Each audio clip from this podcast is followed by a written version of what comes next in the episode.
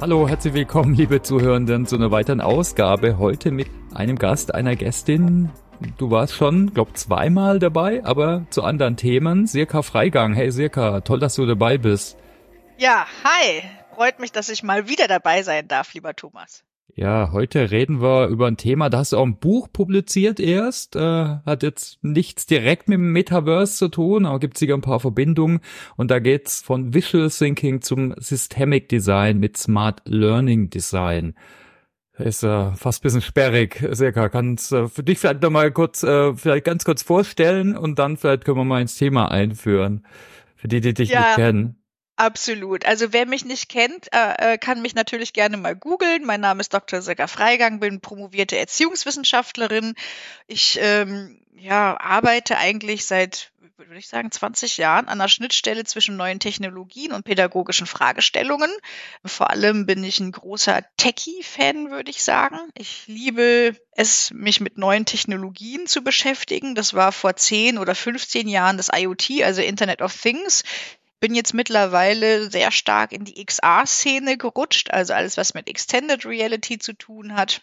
Und beschäftige mich natürlich auch mit künstlicher Intelligenz. Also ich versuche halt immer neue Technologien und pädagogische Fragestellungen zu verbinden, habe unterschiedliche ja, Stationen äh, in meiner Karriere durchlaufen. Ich war viele Jahre in der Forschung, Bildungstrend und Zukunftsforschung tätig, mir war es aber auch wichtig, nicht nur zu forschen, sondern vor allem diese wichtigen Erkenntnisse in die Praxis zu überführen. Dann hatte ich das Glück, dass ich eine Zeit lang äh, für Volkswagen arbeiten durfte, viele Jahre für Bosch. Ja, und seit zwei Jahren bin ich jetzt schon bei einem XR-Startup, das nennt sich Room. Dort bin ich tätig als Global Head of Smart Learning und bin da vor allem im Business Development tätig. Genau, und entwickle mit meinem Team skalierbare Smart Learning Lösungen im Metaverse. Nebenberuflich bin ich selbstständig, arbeite als Speakerin, Autorin und habe so ein paar unterschiedliche Projekte, wie mein Buch zum Beispiel. Und das ist jetzt eigentlich die gute Verbindung, oder? Das war eine super Überleitung. Vielen Dank. Äh, genau. Äh, Smart Learning Navigation Map. Heißt so das Buch? Habe ich es richtig äh, verstanden? Oder da, darum geht's auf jeden Fall? Also, das Buch heißt Smart Learning Design. Und das ist ein Buch, was eigentlich jetzt im Dezember hätte publiziert werden sollen. Da gibt es einen kleinen Delay. Das kommt jetzt am 18.01. raus. Das bedeutet, zum 18.01. kann man über den Haufe Verlag das Buch auch ähm, stellen. Und in dem Buch geht es eigentlich darum, Tools zu vermitteln, also Wissen und Tools zu vermitteln, um das Konzept von Smart Learning in die Praxis überführen zu können. Das bedeutet, es gibt ein Kapitel, wo es eher so um Grundlagen geht.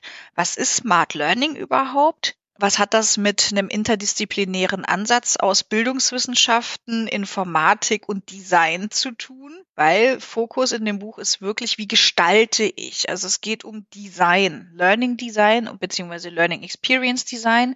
Und äh, das dritte Kapitel beschäftigt sich eigentlich aufbauend auf den Grundlagen mit ganz konkreten Tools. Das bedeutet, ich habe schon vor vielen Jahren, eigentlich überwiegend in der Zeit, als ich bei Bosch tätig war, ein Smart Learning Toolkit entwickelt, das aus unterschiedlichen Bestandteilen besteht und diese ganzen Ressourcen stelle ich quasi im Rahmen des Buches zur Verfügung, verbunden mit dem Ziel, dass die Leute in der Lage sind, solche komplexen Lernkonzepte in der Praxis anzuwenden.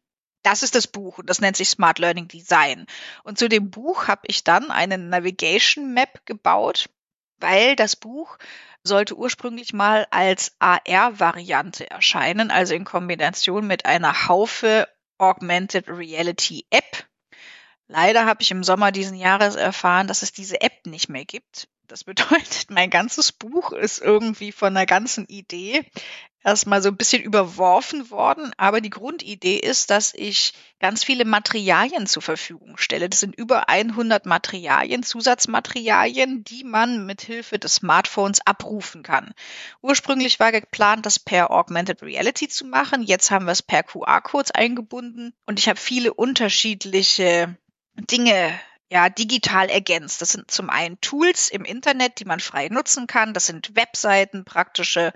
Das sind aber auch kleine E-Books, nochmal, wo man Deep Dive zum Beispiel zum Thema Metaverse machen kann. Ich habe Infografiken digital angereichert, aber man kann auch in 3D Lernwelten direkt reinspringen. Ich glaube, ein absolutes Highlight sind meine Hologrammbotschaften. Das bedeutet, die, die mein Buch lesen und auf dem Sofa liegen und äh, sich da mit den Inhalten beschäftigen, haben das Glück, dass sie mich als Autorin in ihr Wohnzimmer beamen können. Und dann erkläre ich denen, also ich stehe dann quasi vor denen und sage denen, warum ich das Buch geschrieben habe oder was sie in Kapitel zwei und drei erwarten können. Genau, da gibt's noch Fotokollektion, Videos und ja, das sind halt über 100 Zusatzmaterialien.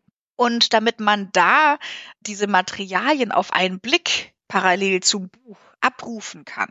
Ja, und man jetzt nicht auf, dann, ne, wenn du dann das Buch durchgelesen hast und denkst, ah, da gab's doch die 3D-Welt zum Thema, hm, hm, hm, das war in Kapitel 3, das weiß ich noch. Aber mehr weißt du halt nicht mehr. Und bevor du jetzt die ganzen Seiten durchblätterst, habe ich diese Navigation Map und da ist für jedes Kapitel die spannendsten oder die wichtigsten Zusatzinformationen abrufbar. Das bedeutet, die Map visualisiert zum einen die einzelnen Kapitel, also ist quasi eine Struktur und pro Kapitel die wichtigsten Zusatzmaterialien, wo ich mit einem Klick direkt in eine 3D-Welt zum Beispiel hüpfen kann oder einen Podcast abrufen kann oder Merge Cubes Templates abrufen kann, etc. pp.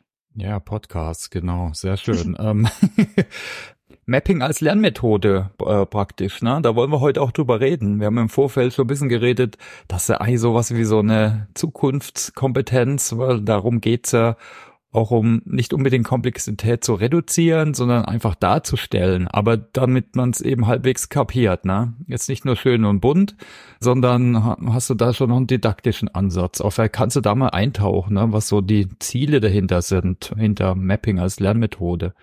Mhm. Also beim Mapping als Lernmethode sehe ich das wirklich für die Lernenden.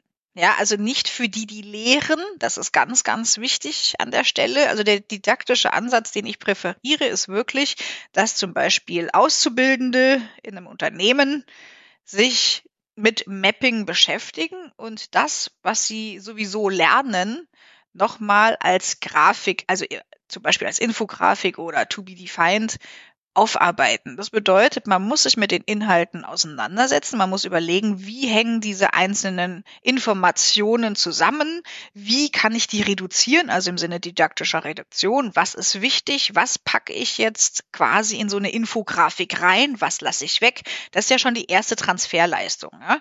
Also beim Lernen muss ich ja viele unterschiedliche Dinge in meinem Gehirn absolvieren, in Anführungsstrichen, damit ich sagen kann, ich habe das verarbeitet, ich habe es verstanden und ich glaube, wenn ich Inhalte auch für andere aufbereite, also im Sinne von Lernen durch Lehren, ne, dann habe ich wirklich den Inhalt in der Tiefe verstanden ja, wenn ich in der Lage bin, das für andere aufzubereiten. Und das ist eigentlich immer so mein didaktischer Ansatz, dass ich sage, ich würde diese Mapping-Methode nutzen, andere befähigen, mit Tools zum Beispiel, wie sie solche Maps bauen können, mit Canva oder wie ich jetzt diese Fahrplan-Mapping gemacht habe. Es gibt ja ganz viele kostenfreie Tools im Internet, wie man so eine Map gestalten kann. Und dann ist es halt die erste Transferleistung, schon mal zu überlegen, welche Visualisierung passt denn?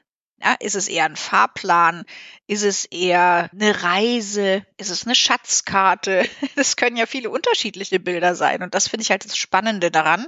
Da können wir gerade mal drauf gucken, oder? Die ganz verschiedenen, weil du hast so einen schönen Blog geschrieben, den können wir in die Shownotes machen. Da hast du ja auch schöne Beispiele gegeben, oder? Also Fahrplan hast du gesagt, Schatzkarte. Ja, da muss ich jetzt selber nochmal drauf gucken. Also letztendlich, das mit dem Fahrplan mache ich schon ganz lange, um ehrlich zu sein. Und zwar versuche ich immer den Fahrplan aus der Stadt zu nehmen, wo die Leute auch sind. Na, also wenn du jetzt in München lebst, würde ich einfach versuchen, den Münchner U-Bahn-Plan, S-Bahn-Plan zu adaptieren. Ich habe das natürlich für Berlin gemacht und dann können sich die Leute einfach gut merken, ey, am Alexanderplatz, da ging es um, das und das Thema. Also am besten schon mal eine Verknüpfung zu einer vorhandenen Struktur und das können sich die Leute einfach super gut einprägen, wenn sie mit dem Bild ja schon irgendeine, irgendwas verbinden. Ne? In meiner ähm, Smart Learning Pirates Community habe ich natürlich Schatzkarten gebaut weil man als Pirat von Insel zu Insel navigiert und diverse Schätze erobern kann. Also ich würde halt immer versuchen, eine Visualisierung zu nehmen, womit die Leute schon einen ersten Bezug haben. Dann können sie sich das Bild schon mal per se gut einprägen. Ja, und dann ist es ja das Spannende, dass Menschen die Fähigkeit haben, also zumindest viele, sich ein Bild einfach gut einprägen zu können. Und dann wissen sie genau, na, entweder der Berg oben links oder eben, wie gesagt, am Alexanderplatz, da ging es um das und das Thema. Mhm. Aber es gibt natürlich noch mehrere Möglichkeiten. Und zwar kann man natürlich auch Zeitleisten machen. Das ist auch eine tolle Möglichkeit, gerade wenn es so um historische oder um eine Geschichte geht, wo es natürlich um historische Fakten geht. Man kann ganz klassische Mindmaps machen. Da gibt es ja Mindmeister. Ich weiß gar nicht, ob es das Tool überhaupt noch gibt. Aber da gibt es ja ganz viele unterschiedliche Möglichkeiten. Ich glaube, das ist wahrscheinlich die bekannteste Visualisierungsform. Mindmaps, ne, kannst du in Miroboards machen, per Hand. Dann kann man natürlich auch Diagramme machen, Zyklus, solche unterschiedlichen Schleifen, ne, so iterative Schleifen. Und das ist halt das Spannende. Man muss halt überlegen, was ist das für ein Inhalt und welche Visualisierung passt dazu. Ne? Man kann auch eine metaphorische Darstellung machen. Ne? Also ich habe ja gerade das Piratenthema genannt. Da kann man halt voll gut mit einem Boot arbeiten und mit Inseln wenn man weiß, wofür diese Metapher Pirate steht oder dieses Akronym, dann kannst du Treppen machen oder unterschiedliche Schritte, das ist auch gut, ne? Dann geht man immer die Schritte nach oben oder man erklimmt einen Berg, ne? Also die Frage ist halt immer, welches Symbol vermittelt das, was ich sagen möchte oder visualisiert das am besten. Man kann auch mit Bäumen oder Pflanzen arbeiten. Das habe ich zum Beispiel im Rahmen meines Innovator Gardens äh, Barcamp gemacht. Da hatten wir das Motto, ne, wir säen erste Samen und daraus erwächst etwas. Das ist ja auch eine schöne Metapher irgendwie, ne? Und ihr bei SAP habt auch irgendwie Surfing und so, ne? Stimmt. Was mit Welle und Surfen. Wir arbeiten gerade an einer, neu, an einer ja. neuen Metapher übrigens. Na, da ist auch wieder die Verbindung na, zwischen einer Geschichte, vielleicht so einem Motto das erklärt einfach, wenn du gute Metaphern bildest, ne, das, das hilft. Also da ist es eher die Lehrmetapher, also bei uns ist es eher, geht es um Vermittlung von neuen Konzepten und Produkten und so weiter, aber die Metapher nutzen wir natürlich auch. Ja. ja, und das ist einfach voll gut, damit die Leute so einen Anker im Kopf haben. Sie ja. haben ein Bild und sie haben eine Struktur. Und das haben die also mit einem Blick erkannt. Und das ist das Tolle an solchen Info- oder Schaubildern. Das muss ja nicht eine Infografik sein, das kann ja auch äh, eine andere Art von Visualisierung sein. Und das Praktische ist, dass man sich so ein Bild einfach gut einprägen kann. Mhm. Und dieses Bild kann natürlich auch ein dreidimensionales Bild sein. Das muss ja jetzt nicht nur, also da gibt es ja jetzt viele unterschiedliche Formen. Entweder ich mache ein ganz normales 2D, eine 2D-Visualisierung, wie wir es kennen, ne, als Infografik oder Bild, dann kannst du noch einen Link hinterlegen, dann ist es interaktiv, so mache ich das mit meiner Smart Learning Navigation Map auch. Das ist in erster Linie ein PDF, um ganz ehrlich zu sein, also ganz platt, das ist ein PDF, wo Links hinterlegt sind, dann kannst du dir das auf dem Desktop abspeichern und hast irgendwie in einem PDF oder einer Grafik alles gebündelt. Das ist einfach eine super Usability, ne?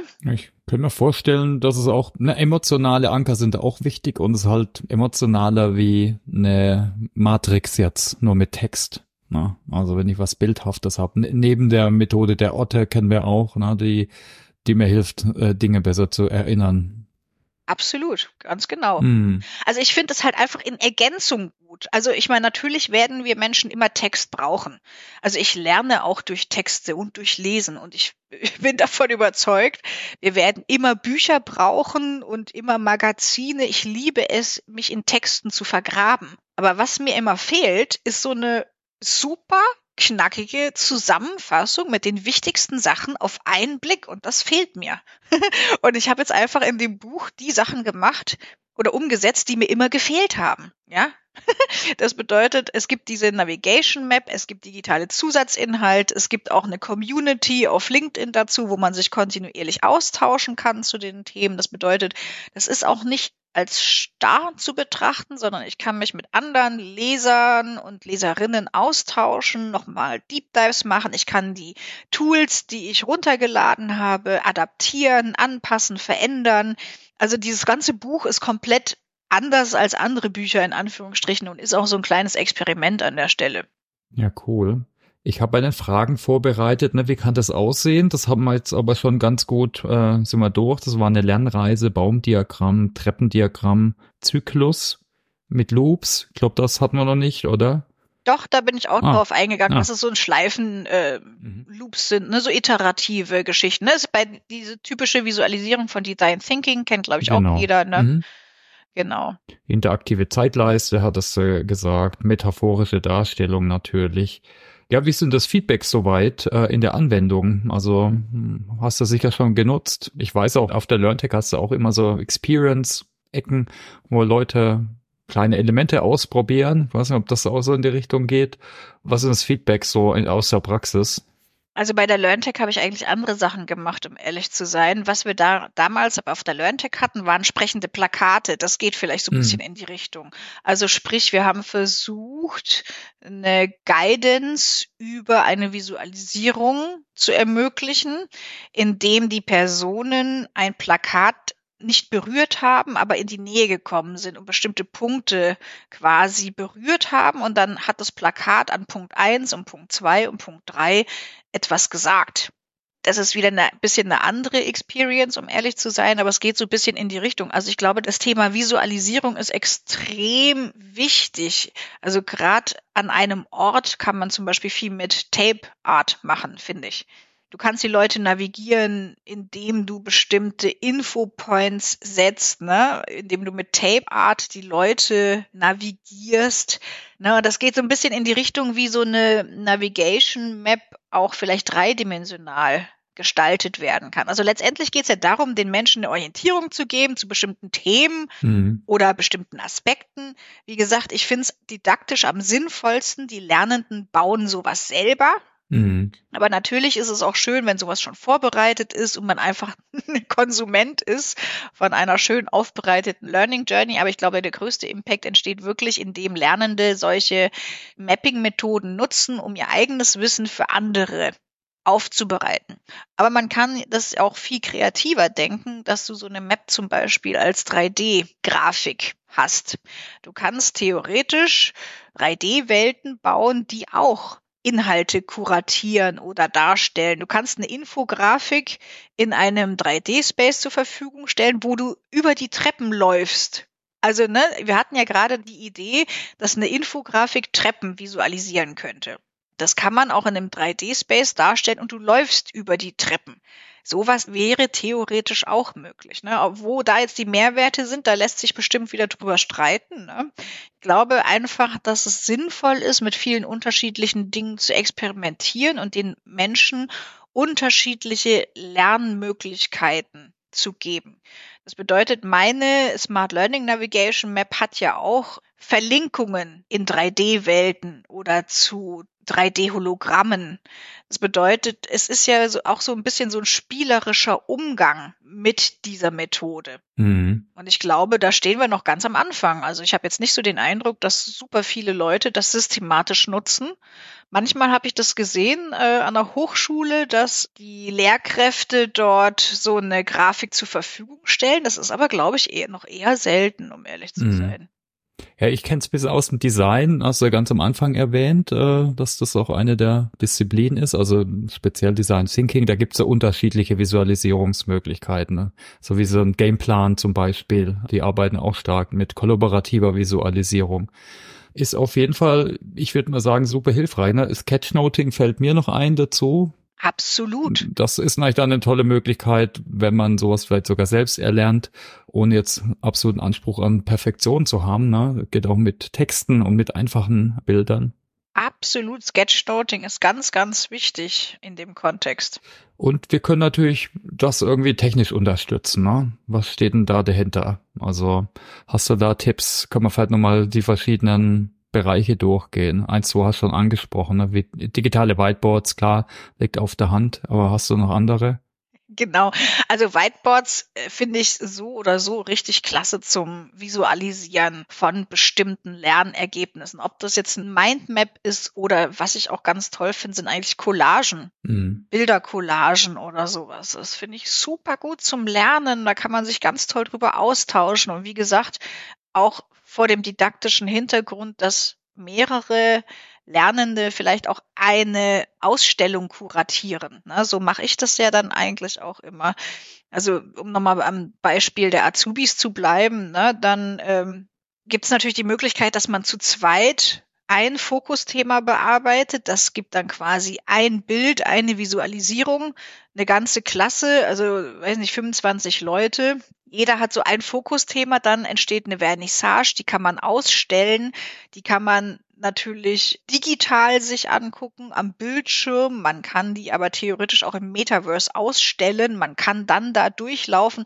Also ich finde halt immer diesen ko-kreativen Aspekt dabei extrem wichtig, ne? Oder Sketchnoting. Der eine macht so eine Sketchnote, der andere macht eine andere. Es hat auch viel mit Prototyping zu tun, um ganz ehrlich zu sein. Es ist eigentlich auch eine gute Form der Visualisierung.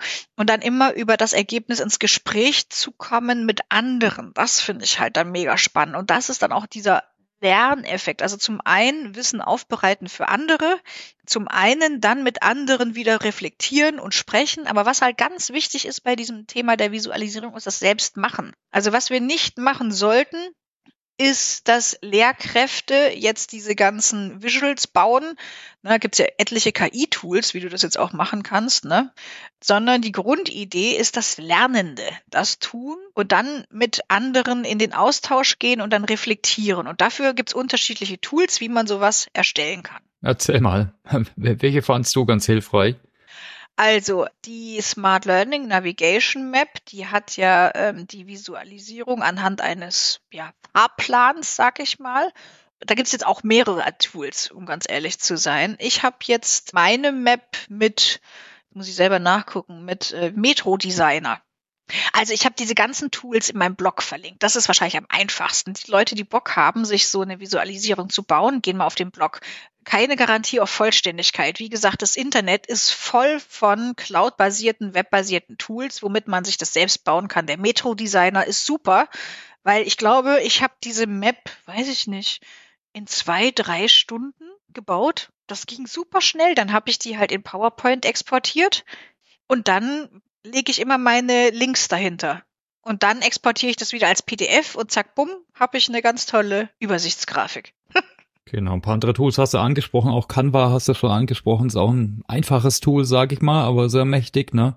Canva ist unglaublich. Ich liebe Canva. Ohne Canva würde bei mir gar nichts mehr gehen. Das ist quasi auch ein webbasierter Dienst, kostenpflichtig. Metro Designer ist kostenfrei. Man muss sich halt anmelden. Canva ist jedenfalls in der Pro-Version kostenpflichtig, kann ich aber absolut empfehlen, zumal die eine KI-Integration haben.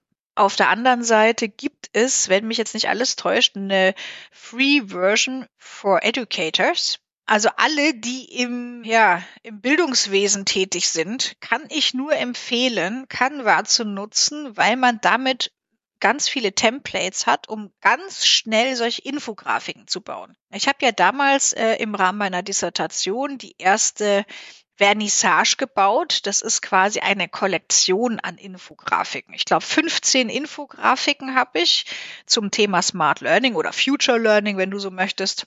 Ne, ein, eine Infografik beschäftigt sich mit Datenschutz und Datensicherheit, eine zum Thema Profiling, eine zum Thema Lernkultur, ne? Und dann hast du halt unterschiedliche Überschriften, sag ich mal, und zu jedem Themencluster hast du dann eine Infografik. Und damals habe ich ein Tool genommen, das ist mittlerweile total veraltet. Das hieß damals oder auch heute noch Easily.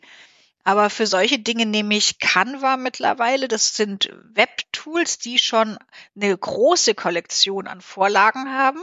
Das bedeutet, man muss sich im Vorfeld überlegen, welche Vorlage passt zu meinem Inhalt. Ne? Ist es eher was Lineares? Ist es was total Kreatives? Ne? Welche visuellen Effekte möchte ich da drauf haben? Und das Schöne bei Canva ist natürlich, man kann auch Dinge hochladen, Elemente hochladen, ein Foto von sich selbst oder von einem Team oder von wem auch immer, das irgendwie ganz schnell da reintüdeln. Und ich bin ganz ehrlich, ich habe so Infografiken ganz früher musste man das ja in eine UX-Abteilung geben oder Kommunikationsabteilung zu Kommunikationsdesignern, Designerinnen.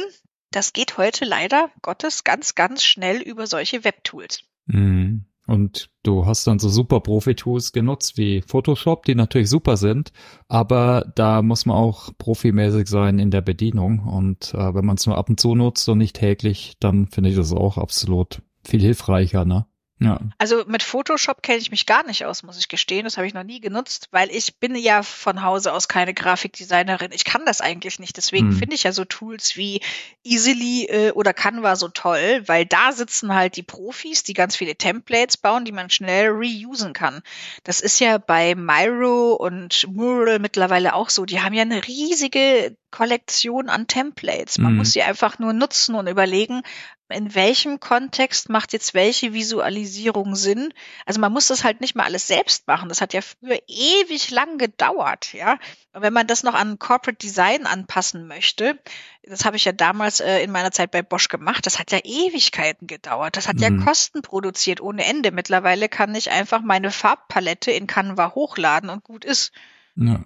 Und vor allem gibt es so verschiedene Firmen, die auch nochmal teilweise sogar kostenfreie Templates anbieten. Ne? Also wir haben mal so einen großen Designbereich, also gibt es von Scenes bis so Innovation Toolkits, die dann auch nicht nur PowerPoint-Templates haben, sondern zum Beispiel auch Whiteboard-Templates für Mural und die kann man einfach anpassen. Ja. Die sind sozusagen Open Source. Ja, SAP hat da ganz tolle Sachen gemacht, wie diese SAP Scenes. Ich liebe sie, bin seit 2018 großer Fan. Und vor allem das Beste ist ja, dass die Kollektion stetig gewachsen ist. Ich kann mich mhm. noch dran erinnern, ich glaube, die erste Version, das waren zehn Seiten oder so. Und mittlerweile gibt es, glaube ich, 180 oder so. Ist unbelievable. Ne? Ich liebe solche Templates, solche tollen Ressourcen, man kann sich heutzutage das Lernen selber toll gestalten, ohne viel Aufwand, stellenweise sogar kostenfrei. Ne? Und es, man kann auch Fantasy-Maps machen. Da gibt's auch Anbieter, die ich verlinkt habe. Man kann das Ganze in so einem Gaming-Stil machen. So Landkarten finde ich auch immer ganz toll, um ganz ehrlich zu sein. Ne? Also mhm. je nachdem, welche Verbindung man zu einem bestimmten Inhalt hat. Ne? Also wenn ich jetzt zum Beispiel Studierende von Game Design ansprechen möchte, nehme ich natürlich natürlich Fantasy Maps, ne? Und, und kein U-Bahn-Fahrplan. Ja, cool. Du hast jetzt einige genannt, ne? Wir packen den Blog in die Show Notes, dann könnt ihr euch nochmal weiter informieren. Brauchst du vielleicht nochmal Feedback so für die Anwendung? Also jetzt, wie, wie du es einsetzt, deine Tipps vielleicht auch, wie man das angeht, äh, wirklich in der konkreten Nutzung. Also ich würde das nutzen, also entweder, ich meine, ich nutze das jetzt im Rahmen meines Buches, ne, da bietet mhm. sich das ja an, aber ich würde das empfehlen bei sehr komplexen Lernprogrammen. Also Lernprogramme, die so über ein Jahr gehen. Ne? Also jetzt nicht, ich meine, theoretisch ging es auch für ein zweitägiges Seminar, um ehrlich zu sein. Also eigentlich wenn ich jetzt mal so drüber nachdenke, geht es für jegliche Lernmaterialien wo man mehrere Ressourcen schnell zugänglich machen möchte. Also angenommen, ich bin jetzt ein Anbieter zum Thema Kommunikationstrainings, ja, ich biete einen zweitägigen Workshop an, kann ich theoretisch eine Visualisierung ähm, erstellen, wo die wichtigsten Fakten oder Übungsblätter zum Thema Kommunikation enthalten sind. Das einfach so als Giveaway für die Leute, die damit lernen und arbeiten wollen. Aber Optimalerweise würde ich es einbinden in größere Lernprogramme, wo man dann ein didaktisches Setting dahinter hat, sodass die Lernenden sowas selbst nutzen. Also, sag mal, im Rahmen eines Studienganges. Ne? Da ist diese Methode Gold wert, wenn Studierende sowas bauen und eben nicht die Dozierenden. Ne? Da ist es Gold wert. Also bei so größeren Lernprogrammen oder wo du sagst, ein halbes Jahr gibt es eine Weiterbildung zum Thema XY also als Übung einfach und als ja. vielleicht Gruppen- oder Einzelartefakte, den man produzieren muss, ne? Ja, und weniger als Übung, als wirklich Methode des aktiven Verarbeitens des Lernens. Mhm. Also das große Problem von allen Lernanbietern oder Plattformen ist ja, dass es nur Konsum von Videos ist oder Konsum von irgendwelchen PowerPoints oder Vorträgen. Und mein Ansatz ist es ja Create Experiences and not Lessons. Also dieses aktive Lernen wird ja total sträflich vernachlässigt. Die Leute haben keine Ideen, wie sie die Leute zum aktiven Lernen bewegen können und motivieren können. Und das ist eigentlich ein Game Changer, weil es A, super viel Spaß macht, solche Visualisierungen zu bauen. B, du kriegst direkt einen digitalen Skill, weil du ja irgendein Tool dafür nutzen musst, ja. C, du kannst es in Peer Learning, in, in Circle Learning kombinieren, in, in Feedback Feedback geben, in Reflexion. Und das sind alles Elemente, die beim Lernen unfassbar wichtig sind. Mhm. Ja, absolut. Ne? Also ich meine, manche kennen es vielleicht vom Studium, da haben das ja auch viele gemacht, ne? wenn du große Stoffmengen lernen musst. Aber da war es halt eher noch oldschool mit Block und Stift meistens. Also mir fällt noch dazu ein, also das ist vielleicht auch ein schönes Beispiel. Wir hatten dann mal einen MOOC gemacht auf OpenSAP und da war wirklich eine der Challenges war, dass ich für mein Thema also ne, eigener Transfer einen Gameplan entwickeln musste, ne, wie ich jetzt meine digitale Talentstrategie entwickle und haben wir eben Template, da haben wir die Templates gestellt auch, ne, im Sinne von so einem von einer Map. Und dann gab es aber Peer-Reviews und Sessions, wo sich die Leute gegenseitig Feedback gegeben haben. Ja. Also das Kollaborative war dann auch nochmal dabei, neben der ja, Verdichtung. Genau, und das ist eben das spannende Element. Und wenn ich mir jetzt vorstelle, die Leute machen sowas im Metaverse als Ausstellung, so eine Art E-Portfolio. Mhm. Ich meine, wie cool ist das denn? Ich lade dich in meine 3D-Lernwelt ein. Die eine sieht aus irgendwie wie so ein Baum, wo du in eine Höhle gehst, und das andere sieht aus wie ein Chemielabor, ne? Keine Ahnung, aber sowas stelle ich mir halt super spannend vor. Auch für die, mit denen ich dann mein Wissen oder meine Experience teilen kann. Und dann der Austausch darüber ist halt einfach mega spannend. Und du kannst es halt total gut auch skalierbar nutzen. Das ist halt der große Vorteil, wenn es digital ist. Du kannst halt so eine Map per E-Mail schicken, ne? Oder äh, weiß der Kuckuck wie. Du kannst es halt durch die ganze Welt schicken, auch selbst 3D-Hologramme oder Metaverse-Lösungen. Das ist einfach gut skalierbar. Du kannst mit Universitäten weltweit kollaborieren und also ich habe da 10.000 Ideen. Mhm. Hast du noch, also da können wir gerade noch mal verweilen, weil du bist ja große Metaverse, NFT und so weiter Expertin und da gibt es sicher verschiedene Use Cases. Also Ausstellung hast du zum Beispiel mal so getroppt, so im Sinne von E-Portfolio. Hast du noch andere Use Cases, wie man so immersive Technologie nutzen kann, so Metaverse Tools, ja. Plattform? Ich weiß nicht, hast du zufällig das Jenaverse gesehen? Das können wir vielleicht auch nochmal verlinken mhm. in den Show Notes. Das Jenaverse, das ist eine 3D-Welt. Das sind drei kleine Inselchen. Und da ist Jena, da sind die Wahrzeichen von Jena als Stadt modellhaft nachgebaut. Okay. Und das Süße ist, das ist natürlich ein 3D-Modell, du kannst da drum rumgehen, du kannst in die eine Insel dich reinklicken, du kannst Livestreams aus dem Hörsaal machen du kannst dich halt je nach Belieben äh, auf diesen drei Inseln bewegen und dort einen Deep Dive machen, wo du Bock hast, halt mal reinzugehen. Und das ist halt eine gigantisch tolle Möglichkeit. Also wir bauen an einem Smart Learning Hub, um ganz ehrlich zu sein. Den gibt's nächstes Jahr. Und da werden wir die besten Use Cases für Smart Learning im Metaverse auf so einer 3D-Welt darstellen interaktiv erlebbar machen und die einzelnen Cases dahinter setzen. Das bedeutet, wir haben nicht nur eine Webseite, wo wir versuchen, textbasiert oder mit Bildern die Use Cases äh, zu vermitteln, sondern wir schaffen eine Experience, wo die Leute reingehen können und direkt erleben, wie das ist, ein Serious Game zu machen im Metaverse, ja, oder wie das ist, eine Ausstellung im Metaverse zu durchlaufen oder eine Infografik abzulaufen in Form von Treppen, anstatt nur in 2D zu haben. Und da kann man das alles ausprobieren. Und das, wie gesagt, wird es nächstes Jahr dann geben. Aber das Jenaverse gibt es schon, das können wir auch gern schon mal verlinken, damit man so einen ersten Eindruck davon bekommt. Ne? Parallel dazu ist auf meiner Smart Learning Navigation Map sind auch schon ein paar tolle Use Cases fürs Metaverse hinterlegt, die man einfach ausprobieren kann. Mhm. Das wäre vielleicht auch einfach so der Aufruf für alle, die zuhören, ne? Probiert's aus, guckt mal in die Shownotes, das sind tolle Beispiele. Ne? ist immer wichtig, dass man es anpasst an seinen Kontext, seine Zielgruppe, damit äh, ja die das einfach näher ist. Ja, ich meine, das wäre es mit meinen Fragen. Ein, zwei äh, kurze Fragen habe ich noch am Schluss, aber jetzt zum Thema Smart Learning Design. Gibt's da was, was ich nicht gefragt habe? Ich glaube, was vielleicht nochmal wichtig ist, ist zu überlegen, wie die KI das ganze Thema treiben. Mhm. Weil man kann ja Grafiken, Visualisierungen mit KI super simpel bauen mittlerweile. Und ich glaube, das wird auch einen riesigen Impact haben. Also nochmal eine weitere Möglichkeit, tolle Visualisierungen zu ermöglichen. Jetzt nicht nur in 2D, sondern das geht auch in 3D. Das ist unglaublich, was da KI mittlerweile leistet. Aber man kann äh, auch ohne Midjourney und wie sie alle heißen, Stable Diffusion, kann man auch einfach mit Canva seine Visualisierung bauen, was ich auch schön finde. Ja, die Ideen, die kannst du auf jeden Fall durch ChatGPT und Konsorten holen. gibt's so ganz einfache Prompts, um so eine Story, um eine Visualisierung, äh, also einfach Ideen dafür zu generieren und Optionen. Also das, da, da hilft's auf jeden Fall, ne, ein bisschen zu unterstützen.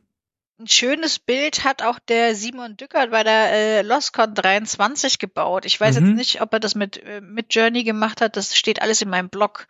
Da muss ich selber nachlesen. Aber das, das ist natürlich auch eine schöne Möglichkeit, ein Bild zu bauen und in diesem Bild unterschiedliche Inhalte zu platzieren. Ne?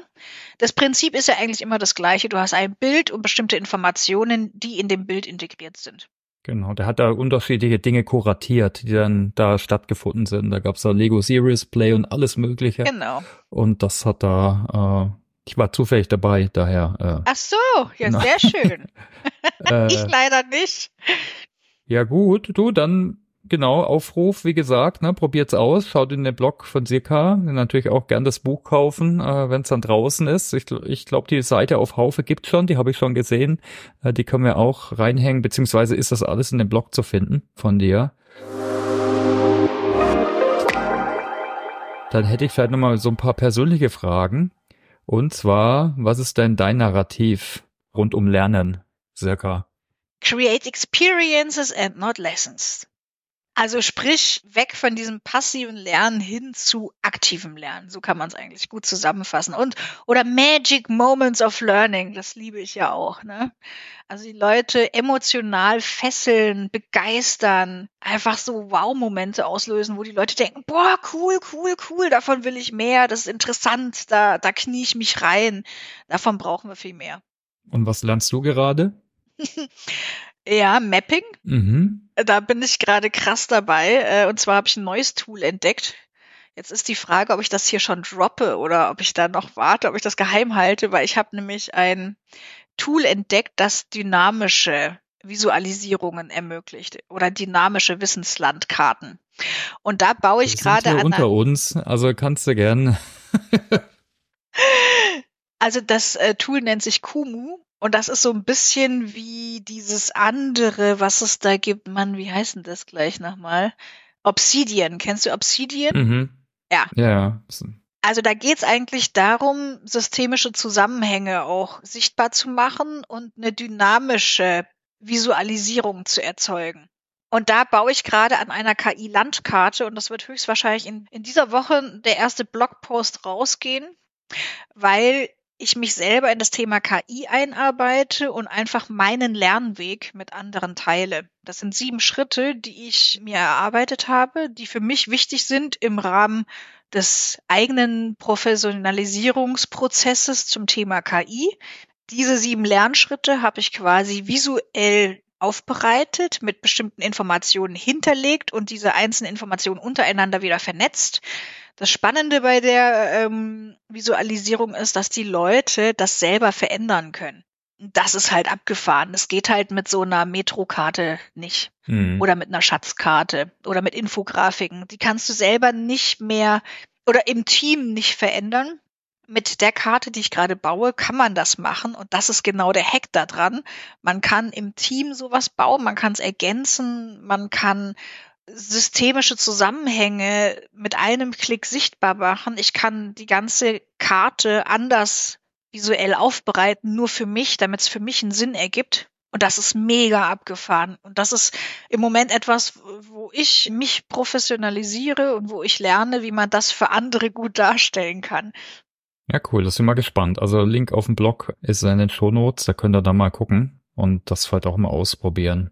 Und wie hältst du dich up to date? Einfach ausprobieren, ne? Äh, hast du aber vielleicht gerade sogar ein Buch oder Podcast oder Videokanäle, die du empfehlen kannst, rund um das Thema Smart Learning? Ja, das ist immer so schwierig, ne? Also wie halte ich mich up to date? Also das größte Benefit in dem Kontext ist eigentlich ein Netzwerk. Mhm. Ohne Netzwerk ist man heutzutage tot weil ähm, wenn ich das alles selber recherchieren müsste, käme ich zu gar nichts mehr. Ich lasse mir die wichtigsten Informationen liefern durch ein sehr gut kuratiertes Netzwerk, was ich mir über die letzten zehn Jahre aufgebaut habe und das ist Gold wert. Das ist unfassbar viel wert. Deswegen ist es auch der erste Schritt in meiner KI-Landkarte, wo ich Expertinnen und Experten empfehle zum Thema KI. Wenn man sich mit solchen Leuten vernetzt, bekommt man automatisch immer die News, die du brauchst. Dann natürlich Newsletter. Natürlich gibt's auch Bücher, aber da muss man leider sagen, so schnell wie sich die Technologien mhm. heutzutage entwickelt, ist Buch nicht mehr das Medium, um up-to-date zu bleiben. Das ist eher für Grundlagen geeignet.